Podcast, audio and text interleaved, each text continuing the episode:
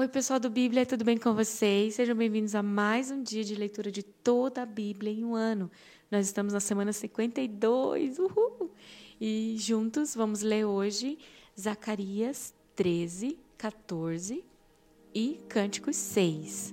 Lembrando que o áudio no podcast exclusivo de Cânticos está sendo postado separadamente desses áudios de Zacarias porque a gente teve o cuidado de fazer esse bônus para vocês, para detalhar é, versículo por versículo, às vezes dar um panorama geral, linkando é, todos os oito capítulos de cânticos que eles conversam entre si, é uma crescente da história do noivo e da noiva, que é representado na igreja e o Senhor Jesus.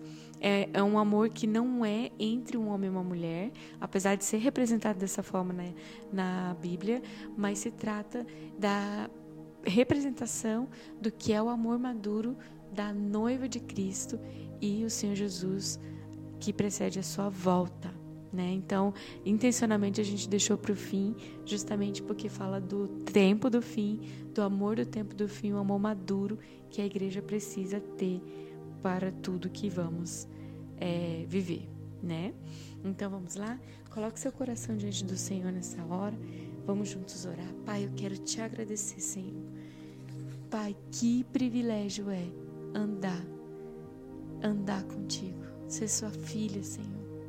Saber, Pai, que a tua armadura é minha, que os tesouros celestiais, todos eles criados, me pertencem em Cristo. Ah, papai, como é bom pertencer a você. Muito obrigada, Senhor. Senhor, a, aquilo que eu mais quero é poder, Senhor, ser príncipe de Deus, uma participante desse reino, onde eu aprendo como que é regido o seu reino, os princípios que regem esse reino, e viver de uma forma é, como uma cidadã desse reino, uma cidadã dos céus.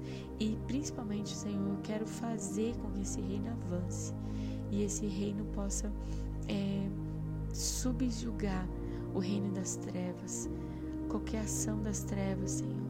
É, que, esse, é, que as trevas percam território à medida que nós vamos compreendendo o teu coração através da palavra e fazemos com que outros também tenham essa mesma é, fome e sede por ti, Senhor. E assim o teu reino avança. Muito obrigada, Senhor, pelo dia de hoje. Glória a Deus pela Sua palavra. Fale conosco uma vez mais, Senhor. Em nome de Jesus. Amém. Zacarias capítulo 13. Naquele dia, uma fonte jorrará para os descendentes de Davi e para os habitantes de Jerusalém, para purificá-los do pecado e da impureza. Naquele dia, eliminarei da terra de Israel o nome dos ídolos e nunca mais serão lembrados, diz o Senhor dos Exércitos. Removerei da terra tanto os profetas como o espírito imundo. E se alguém ainda profetizar, seu próprio pai e sua mãe lhe dirão: Você deve morrer porque disse mentiras em nome do Senhor. Quando ele profetizar, os seus próprios pais o esfaquearão. Naquele dia, todo profeta se envergonhará da sua visão profética. Não usará o manto de profeta, feito de pele para enganar. Ele dirá: Eu não sou profeta, eu sou um homem do campo. A terra tem sido meu sustento desde a minha mocidade. E se alguém lhe perguntar: Que feridas são essas no seu corpo? Ele responderá: Fui ferido na casa de meus amigos. Levante-se, ó espada, contra o meu pastor, contra meu companheiro, declara o Senhor dos Exércitos. Fira o pastor, e as ovelhas se dispersarão, e voltarei minha mão para os pequeninos. Na terra toda, dois terços serão ceifados e morrerão. Todavia, a terça parte permanecerá, diz o Senhor. Colocarei essa terça parte no fogo, e a refinarei como prata, e a purificarei como ouro. Ela invocará o meu nome, e eu lhe responderei: É o meu povo, direi. E ela dirá: O Senhor é o meu Deus. Zacarias 14. Vejam, o dia do Senhor virá, quando no meio de vocês os seus bens serão divididos. Reunirei todos os povos para lutarem contra Jerusalém. A cidade será conquistada, as casas saqueadas e as mulheres violentadas. metade da população será levada para o exílio, mas o restante do povo não será tirado da cidade. Depois o Senhor sairá para a guerra contra aquelas nações, como ele fez em dia de batalha. E naquele dia os seus pés estarão sobre o Monte das Oliveiras, a leste de Jerusalém, e o monte se dividirá ao meio, de leste a oeste, por um grande vale. Metade do monte será removido para o norte e outra metade para o sul. Vocês fugirão pelo meu vale entre os montes, pois ele se estenderá até Azel. Fugirão como fugiram do terremoto no dia de Uzias, rei de Judá. Então o Senhor, o meu Deus, virá com todos os seus santos. Naquele dia não haverá calor nem frio. Será um dia único, um dia em que o Senhor conhece, no qual não haverá separação entre dia e noite, porque mesmo depois de anoitecer haverá claridade.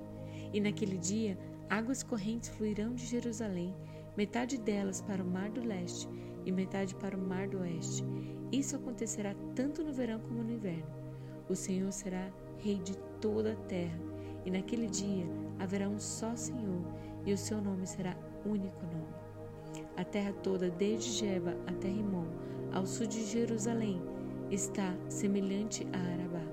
Mas Jerusalém será restabelecida e permanecerá em seu lugar, desde a porta de Benjamim até o lugar da primeira porta, até a porta da esquina, e desde a torre de Anaenel até os tanques de prensar uvas do rei. Será habitada, nunca mais será destruída. Jerusalém estará segura. Esta é a praga com a qual o Senhor castigará todas as nações que lutarem contra Jerusalém.